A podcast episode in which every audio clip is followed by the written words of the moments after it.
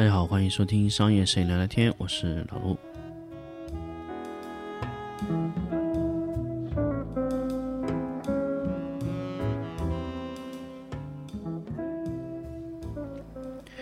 大家好，欢迎收听新的一期商业摄影聊聊天。我们上期跟大家分享了关于严冬老师的拜访，那么这期分享一个谁呢？我们来分享一个何文安的拜访。我不知道大家有没有听过何文安这个名字，我第一次也是非常非常的陌生，但是后来包括各种行业里面跟我说，何文安是一个非常非常强悍的一个美食摄影师。那我们去找了何文安，那么我也是通过朋友引荐吧，所以第一次一见面也确实聊了非常非常多的东西。那我我们首先我想跟大家去分享的更多关于一些技巧啊，包括我们在聊这个环节上面，我们聊到的一些内容。首先呢，何安还是一个视频和平面通吃的一个摄影师。何安是严冬比较早年的一个学生，那也拍摄了非常多年了，基本上也就和陈家群一样的情况了，拍的也是非常非常的精细。我跟他在聊天的时候，我才发现原来哦，原来美食摄影是有这么多细分门类的。我以为美食它就是拍美食的，但是他告诉我。美食有两种，一种叫制成品的美食，一种呢叫造型型的美食。什么意思呢？第一种呢，美食是说，哎，他是在直接把这个产品啊，直接去给它做出来来拍，这是一种厨师来做，你来拍摄，就是制作者来把这个产品做出来。第二种呢，就是哎，完全就不用你制作，我来做。就是用美食造型师的逻辑去做。那么当然，何安属于第一种，他不是造型型的摄影师。那么造型型的摄影师和制成品的摄影师，他这两种美食是两个门类。那么当然，两个之间呢，相互对对方的那种拍摄都觉得，哎，呃，不太对啊。那么，所以，我我我我们想跟大家分享的关于很多的，就是关于这个两个门类之间的一个差别。那么，首先我们来说，第一种就是制成品。那么，制成品呢，其实还有两类。第一种呢，就是已经制成了。那比如说那种饼干啊，什么什么这种这种已经可以保质期很长的，那他给到你的时候，就是已经是这样的情况了。那么这种呢，其实说实话。就是一种类似于拍这个静物的类型了。那这个我们不在美食里面去讨论，因为这个就是一个静物摄影师做的事情，所以美食摄影师做的肯定不是这样。那美食摄影师要做什么呢？他首先要把菜端上来的那一瞬间，可能在三十秒内就要拍摄完毕，因为你的布光要靠前，所以菜摆进来就有个替换物，这种叫制成品摄影师。它必须要有个模拟的物品，再给你去布光啊，怎么样？反正最后上来就要直接拍，它给你拍摄时间非常短，一般不会超过三分钟，因为这个菜品它能保持那个色泽程度就只有三分钟，因为它菜品从出锅端到你面前拍摄，它的颜色啊、形态啊都会变，它要拍到最佳的那个状态，厨师就会给你控制好那个时间，你在那时间必须得摁下去。才是最好的，所以一个好的制成品的摄影美食摄影师，他就是很懂吃啊，他非常非常的懂那些怎么样把它弄弄弄好看啊，怎么样弄好吃啊，所以他一直觉得美食拍摄里面有两个拍摄方式，第一种呢就把食品拍漂亮，第二种呢就把食品拍的有欲望。啊，我说的是那种口欲哦，就是你想吃。那么我不知道大家对这两种啊是怎么认为？你觉得是把美食拍的更好吃呢，还是把美食拍的更好看呢？哪一个会比较好呢？OK，啊，我们今天不来讨论这个问题哈，但是我一定觉得好吃是有价值的啊。那也许好看更有价值，但是好吃有时候会更有价值。所以，在我跟在何文安在聊的时候，他就跟我说到一个东西，就是美食上如果有瑕疵，你要不要去修复的问题。哇，这个问题很直击灵魂啊！因为我我以前拍家具的时候，我们要修到无瑕为止，所以我一直在想，是不是家具应该留有一些瑕疵。所以，因为这个东西后面诞生了一个特殊的风格，叫 lifestyle。Lifestyle 就是让这个东西有生活化，那生活化就要是略微的留出一些瑕疵，比如说一些散乱的一些状态，不要特别整齐，拍的方方正正，这种叫 lifestyle。lifestyle 呢，就是更加接近于人的这种生活的空间。所以我一直在想，要不要把它拍的有瑕疵，但是好啊？这个东西很难哦。就是你知道那个是有瑕疵的，但是你不介意，所以当时何帆跟我说：“哎，他我跟你讲，其实很多美食啊，你看上去的时候，它不一定是好看的，但是看到那个东西，你就会想去点菜。这就是为什么很多这种这种制成品摄影师，啊啊不是制成品，就是那种造型型摄影师，他是没有办法去拍那些当场做菜的那种菜单的，他做不了的。”因为他这个东西放在上面，你就感觉像一盘冷菜，你没有食欲，这个就是很麻烦的事情。大家可以去看那些什么菜哈，你可以去看那些烧烤、烤肉类的，那些都是造型师拍的，它不是制成品啊。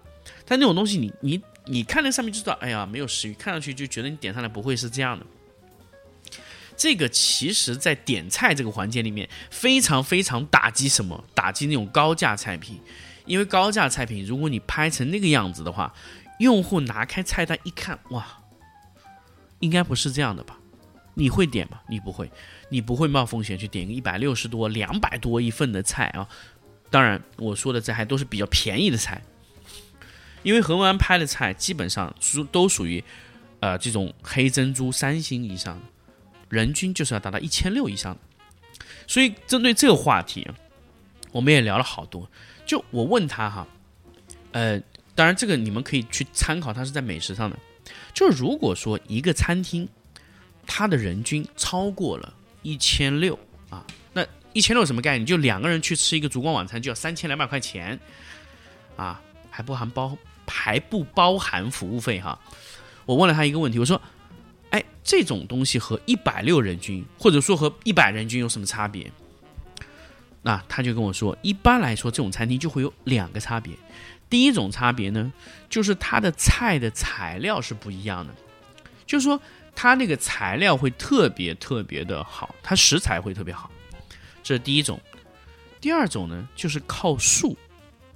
什么叫靠数呢？就是它的技艺特别好，它的技术啊做的非常非常的，呃。完美细腻这一类东西，就是它，它可以把素的事情做得特别好。所以两种吧，第一种呢靠食材，比如说都给你上鲍鱼、海参、肚刺这些东西，哇，这个你就吃的很爽，因为你吃的就是名贵食材。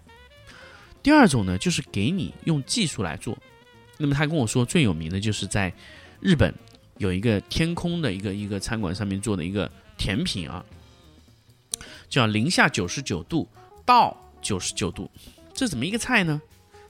首先，它是这样的一个菜，它先做一个巧克力，它是个草草草莓巧克力。首先，它先把它的草莓全部打碎，打成泥，然后呢，把这个泥呀，草莓这个酱的这个泥，然后快速的搅拌成一种浆。他把那个浆汁弄出来以后呢，先把草莓的巧克力呢，它做成一个外面外壳是一个巧克力形状的。先把那个草莓填充物，填充在巧克力里面。另外的巧克力酱呢，啊，另外那个草莓酱呢，就是在锅里煮，煮沸为止，煮到九十九度。那么巧克力呢，用液氮快速冷却到零下九十九度。然后这个时候呢，它是把整个做完以后，它把整个巧克力放在你面前。这个时候你整个这个盖子里都是液氮哦。你打开的时候，液氮啪就流下来，这个时候它就不等，直接把那个草草莓的这个酱啊，九十九度直接从巧克力倒下去，整一个的这个巧克力就是零下九十九度的巧克力，又被九十九度的这种高温的草莓酱啪覆盖，就是让让让你看到这种充分的这种感官体验。这个时候，你可以在基本上在五五到十分钟之内把这个甜品享用完毕。这个是最佳的一个方式，所以这就是一种技艺啊，这就是术啊，通过技术来让你感觉到哇，这个也是一种，通常这种会更贵，因为这种东西，第二个人要复制的难度非常大。第一种要复制的难度很小，因为他只需要去买那种食材就可以了，没有哪一种食材是你用高价是买不到的。所以第二种技艺才是，呃，这种米其林厨师的这种呃叫什么呢？护城河。那么最厉害的就是能把一个青菜做到跟鲍鱼一个价啊！我不能说他鲍鱼技术好，他也可以，当然。但是你把普通的食材做的不普通，才是一个技术，呃一呃一个一个一个厨师最重要的价值。这个就是我想跟大家分享的。刚刚关于何文安跟我说这个话题。另外呢，就是说，还说到刚才那点，就是你这个东西你拍起来啊，如果你要注重那个过程，那你就要把它拍的特别特别的壮观。如果你要让这种吃。时刻哈感受到它的食欲，你就要把它拍的特别特别的哦好看好吃啊！他那天给我看了几颗肥肉啊，那种肥肉如果你不了解哈，你根本拍不了。首先那个肥肉是要在什么程度上拍啊？你不知道。第二种呢，就是肥肉怎么样看上去最好吃啊？那就是泛着油光的肥肉。哎，这个东西你靠食物造型可以吗？当然不行，你必须得真真正正的有拿真的食材做，而且这个食材就是拿在这个食客眼前的一个状态。你要找到食客第一眼就想夹起来那种感觉啊！当然这个很虚哈，但是我跟你说，任何东西第一眼主观化的角度会更好。比如说拍包子，他更喜欢以以以你手拿着包子那个状态去拍。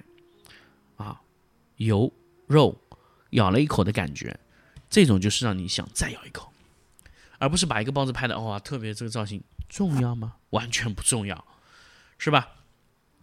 这就是美食跟造型美食的差别。